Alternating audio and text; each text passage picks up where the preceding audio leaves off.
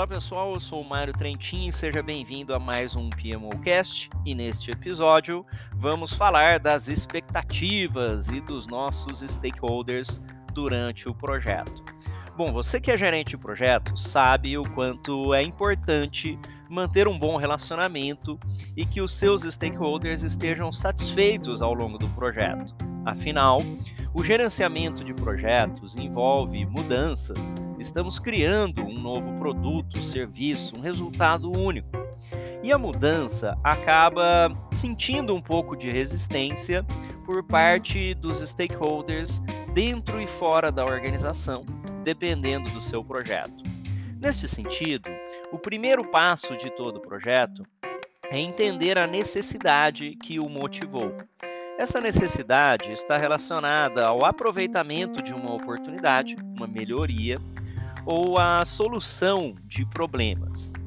E como é que nós vamos saber qual é o objetivo do projeto e a sua necessidade se não conhecermos todo o grupo de stakeholders? Não apenas o cliente, o patrocinador, mas expandir esse grupo de stakeholders para outros interessados, beneficiados, prejudicados pelos resultados ou pela execução do seu projeto.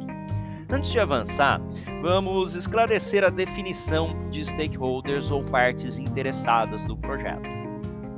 Esses são pessoas, grupos ou organizações que podem influenciar o seu projeto, por exemplo, impondo restrições, disponibilizando recursos ou mesmo requisitos para o seu projeto, ou são pessoas que serão afetadas pelo seu projeto, pessoas, grupos ou organizações que serão afetadas pelo seu projeto, como por exemplo, usuários e outros grupos.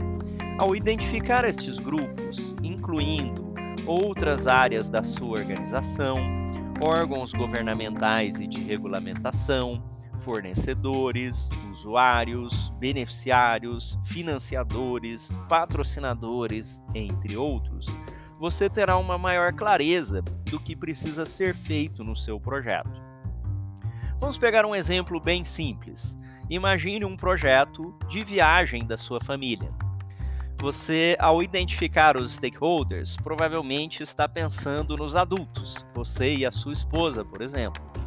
Vocês fazem os planos, realizam uma viagem e durante a viagem, ou mesmo ao final desta viagem, observa que nem todos estão satisfeitos. Isso provavelmente porque não foram identificadas as necessidades de outros stakeholders que talvez menos importantes, mas que também precisam ser considerados. Você deveria identificar os seus filhos, por exemplo, talvez outras pessoas que vão participar da viagem, ou mesmo pessoas que não vão participar da viagem, mas que serão afetadas por ela, como por exemplo o seu vizinho ou a sua sogra, com os quais você vai deixar o cachorro, o gato, o peixe, entre outras coisas. Todos esses são stakeholders de um projeto muito simples e que precisam ser considerados para que ao final nós tenhamos a satisfação e o sucesso do projeto. Quando pensamos em projetos mais complexos, é muito fácil ignorar stakeholders. Em um projeto alguns anos atrás, eu pude observar a reforma de um refeitório em uma unidade fabril. Era uma fábrica muito grande e as modificações no refeitório eram relativamente simples e pequenas, consistiam em adaptações na parte de entrada e na circulação devido a legislações e regulamentações sanitárias. Esse projeto, por ser simples, em duração, coisa de um mês ou pouco mais, e um investimento baixo também, ele ignorou os seus stakeholders, como por exemplo pessoal da limpeza, segurança, os próprios funcionários da fábrica que iam naquele refeitório, entre outros stakeholders. E o resultado foi uma resistência e insatisfação muito grande. As pessoas comentando que a nova entrada era muito ruim, que não era uma boa ideia, que a circulação estava atrapalhando o bom funcionamento do refeitório, entre tantas resistências para um projeto tão pequeno. Se tivéssemos identificado os stakeholders logo no início, nós teríamos pelo menos feito algum tipo de comunicação, como uma caixinha de sugestões, um quadro de avisos, a comunicação para todos os funcionários, equipe, limpeza, segurança e demais stakeholders para que soubessem da mudança que iria ocorrer, e isso com certeza teria reduzido bastante a resistência. Por falar em resistência, nós sabemos que os projetos, sendo esforços temporários para produzir um resultado único, eles causam mudança naturalmente. E ignorar a resistência das pessoas à mudança é um grande problema nos nossos projetos.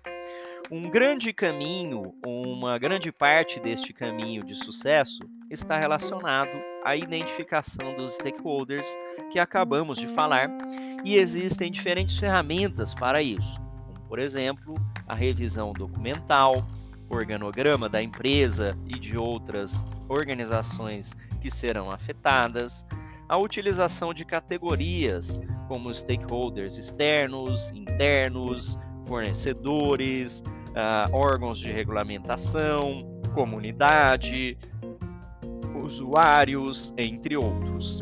Além disso, você deve fazer a análise das expectativas desses stakeholders para que possamos considerar as suas necessidades e requisitos, como por exemplo na viagem de família. Observe que nem todos os stakeholders têm a mesma importância. Nós devemos considerar o poder, o interesse e a influência dos stakeholders para que possamos priorizá-los. Você já deve imaginar também que os requisitos ou as necessidades desses stakeholders podem ser conflitantes. E nestes casos, o gerente de projetos e os principais stakeholders devem decidir sobre quais expectativas serão satisfeitas e quais não serão satisfeitas ao longo do projeto. Mesmo as, as expectativas que não serão satisfeitas devem ser comunicadas aos stakeholders, bem como os motivos pelos quais elas não serão satisfeitas. Isso permite reduzir a resistência em um maior senso de pertencimento, porque ao menos aqueles stakeholders foram ouvidos, e por limitações e restrições dos projetos, nem todas as expectativas poderão ser satisfeitas, obviamente. Metade do caminho é a identificação de stakeholders e suas expectativas. A outra metade é o gerenciamento dos relacionamentos ao longo do projeto, ou seja, gerenciar o engajamento dos stakeholders durante todo o ciclo de vida do seu projeto. Não basta identificar as necessidades no início e depois não manter uma comunicação frequente, feedback e outros aspectos de relacionamento e colaboração. Você provavelmente já ouviu exemplos de projetos em que o relacionamento, a comunicação frequente foram fundamentais para resolver problemas e desafios que surgem ao longo do projeto. Imagine, por exemplo, que você vai a um restaurante, um restaurante muito bom, em que você faz o seu pedido, tem as suas expectativas identificadas logo no início, mas depois as pessoas desaparecem. Você fica esperando o, exatamente o tempo que foi dito para você, você vai esperar uma hora, mas nenhum garçom aparece, ninguém fala com você, não tem uma atualização do seu pedido, você recebe o seu pedido perfeito e exatamente no tempo, depois de uma hora. A sua percepção não será tão boa quanto se você tivesse um relacionamento frequente com o seu garçom e outras pessoas do restaurante. Por mais que você tenha as suas expectativas identificadas no início e você receba o prato exatamente como pediu, exatamente no prazo desejado depois de uma hora, a falta de comunicação, relacionamento gera uma ansiedade e insatisfação no stakeholder. Por outro lado, se você vai até o restaurante e você tem um garçom simpático, pessoa que aparece e pergunta para você se você precisa de mais alguma coisa, um feedback. Neste período de uma hora, mesmo que a sua comida chegue um pouco atrasada e que ela não esteja tão boa quanto no primeiro restaurante, a sua percepção será muito melhor. A percepção está relacionada, mais uma vez, ao relacionamento e ao engajamento deste stakeholder. E quando falamos no gerenciamento de projetos, isso é 100 vezes mais difícil do que pensar em um restaurante no qual você está em uma hora. Isso porque os projetos duram meses, semanas, meses, às vezes anos. E se você passar um tempo muito longo sem se comunicar com os seus stakeholders, a resistência será maior. Você vai perder o apoio e suporte que conquistou a duras penas na iniciação do projeto e no levantamento de requisitos. Portanto, eu sempre tive isso tanto nos meus projetos quanto no meu relacionamento com os meus chefes ou subordinados, de procurar manter uma comunicação o mais frequente possível. Essa comunicação frequente permite o relacionamento humano, que é tão fundamental para eliminar as resistências e para entender as necessidades, expectativas e engajar os nossos stakeholders de maneira efetiva.